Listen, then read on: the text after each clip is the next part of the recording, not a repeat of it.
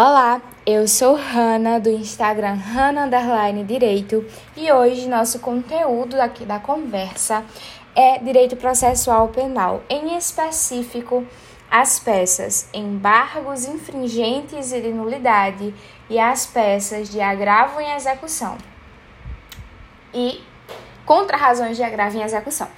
Então vamos começar então pelos embargos infringentes e de nulidades que a gente é, usufrui deles em que momento do processo? Bom, depois de uma decisão de segunda instância. Então, observa que nós estamos em um tribunal, ok? Ah, então, a gente jamais aqui vai estar falando de juiz de primeira instância, isso não acontece. O último ato processual vai ser uma decisão de segunda instância não unânime desfavorável ao réu. Então, nós vamos ter referente, por exemplo, ao rese, a apelação, enfim, nós vamos ter uma decisão não unânime desfavorável ao réu. E aí, o nosso, o nosso conteúdo é expor os motivos pelos quais aquele voto que foi vencido, ok? Aquele voto que foi vencido, ele deveria permanecer, prevalecer ok? A base legal é o 609 e também o 609, parágrafo único do CPP, ok? Então, aqui nós teremos a que pedir lá nos pedidos o conhecimento e o provimento, né? O conhecimento, procede, o, o acolhimento, né, desse recurso. Sempre que é uma peça de partida, nós temos duas palavras: recebimento e processamento desse recurso que é, que pede que seja acolhido esse voto outrora vencido. Gente, é muito importante lembrar que é uma peça bipartida.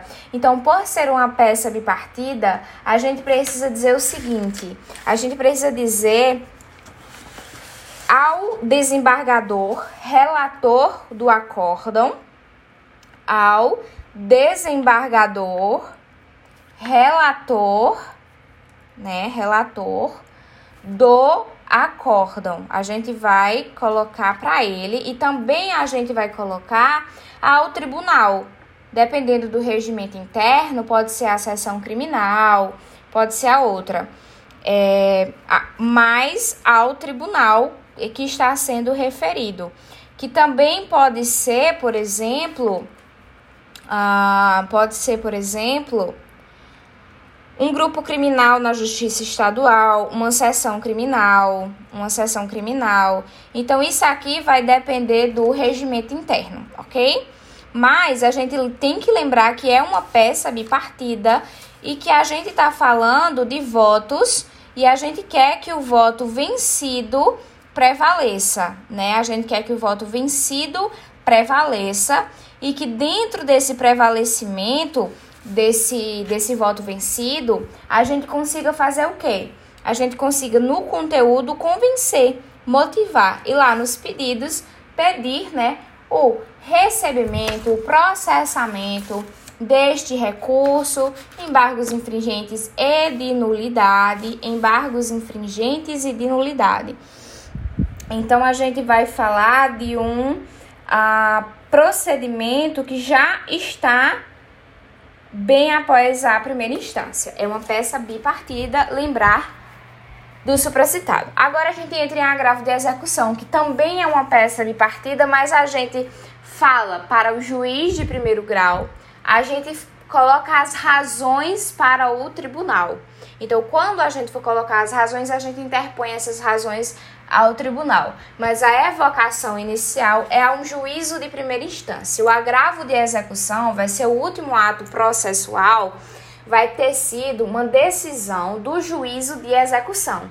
Necessariamente é após ao trânsito em julgado? Não. Geralmente é, mas pode ser uma execução provisória? Pode sim, cabe também mas sempre vai ser uma decisão do juízo de execução. E geralmente essas decisões são aquelas que concedem ou negam pedido de livramento condicional ou de progressão de regime, que determina, por exemplo, regressão em regime carcerário, perda de dia remido. Então a gente vai ser é, consegue, no caso, ele vai indeferir um pedido que foi feito de saída temporária, ou ele vai, con, ou ele vai conceder ou ele vai negar um pedido de indulto, de comutação, de remissão. Então, a gente tem cinco dias, né, para colocar esse agravo em execução. Bom, os, os, os agravos em execução, da mesma forma que a apelação e o reze, nós vamos ter a possibilidade de colocar contrarrazões do agravo em execução. E nada mais esse, esse, esse, essas contrarrazões de agravo em execução, elas vão ser dois dias, certo? Elas serão dois dias. E o meu objetivo ao fazer esse agravo de execução é o quê? Ele vai ser de solicitar que aquela decisão seja modificada. Então eu peço o provimento né, daquela, daquela desse agravo que, que solicita a, que haja a modificação da decisão do juiz de execução. Consequentemente, nas contrarrazões do agravo de execução, nós vamos ter uma diferença. A gente não quer que esse agravo de execução que foi interposto prevaleça. Ao contrário, a gente quer o quê? A gente quer que prevaleça aquela decisão que concedeu ou negou, que deferiu ou indeferiu, certo? Então, a gente tem dois dias para interpor um agravo em execução ou melhor, cinco dias para interpor um agravo em execução e dois dias para interpor as contrarrazões de agravo em execução, ok? Ele vai ser interposto Logo, no caso, é, é, interposto o agravo de execução, vai ser arrazoado pelo recorrente e aí o recorrido ele vai ser intimado para oferecer essas contrarrazões do agravo de execução. Ele tem dois dias para fazer isso.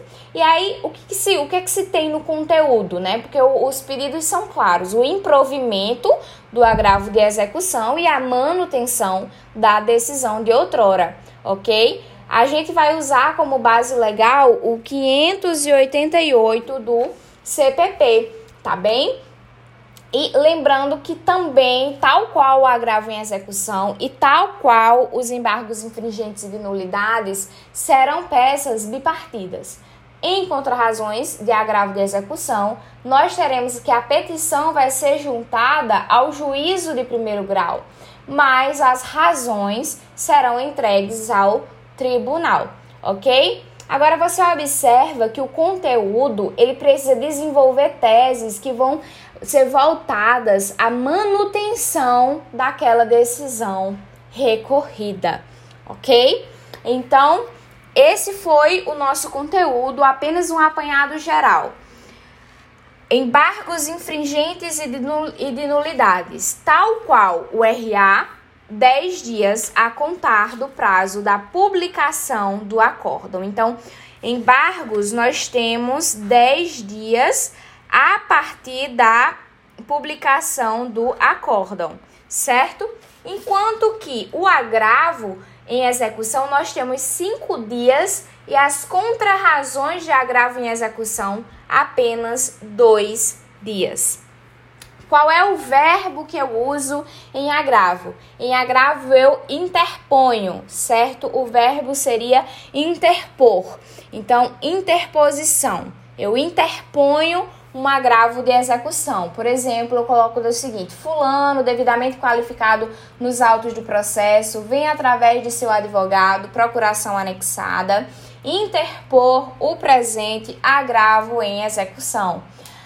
Ah, então nesse, então, nesse caso, a gente tá aqui em, contrarrazões de agravo em execução. Uma boa ideia seria dizer: Fulano, devidamente qualificado nos autos do processo, vem através de seu advogado, de, com procuração em anexo.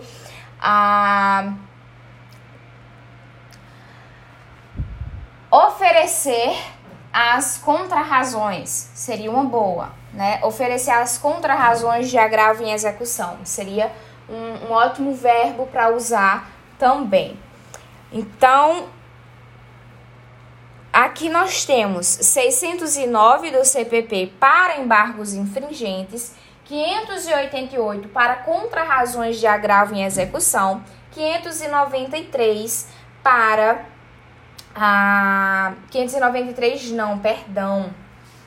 Nós temos 589, 589, OK? Somada a súmula 700 do STF, ok? E somada a 197 da LEP, ok?